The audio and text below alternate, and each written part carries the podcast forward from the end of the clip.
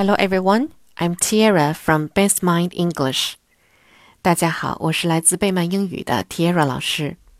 今天呢，我们讲的小故事是 Grandpa's Cooking，爷爷的秘方。Ella loves her grandpa. He comes to visit her about once a month.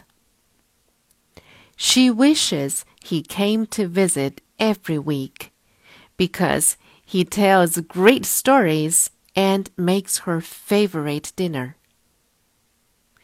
Ella asks her mom to make the barbecue chicken that Grandpa makes. Ella's mom says, I will try, but no one makes it as well as Grandpa does. Ella watches her mom prepare the sauce for the chicken. It looks tasty. When the chicken is finished cooking, Ella's family sits down to eat. Her mom was right.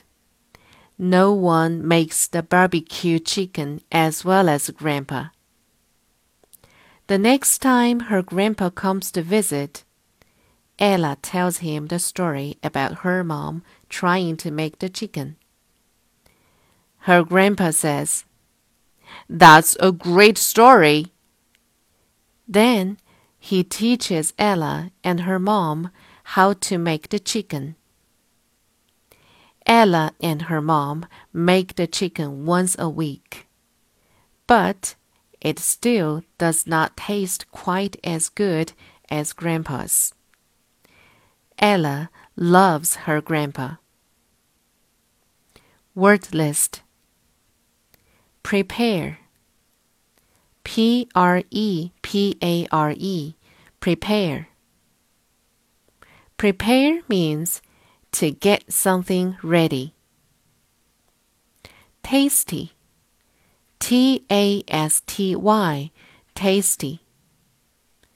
Tasty means very good, delicious.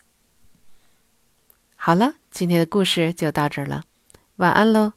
Good night.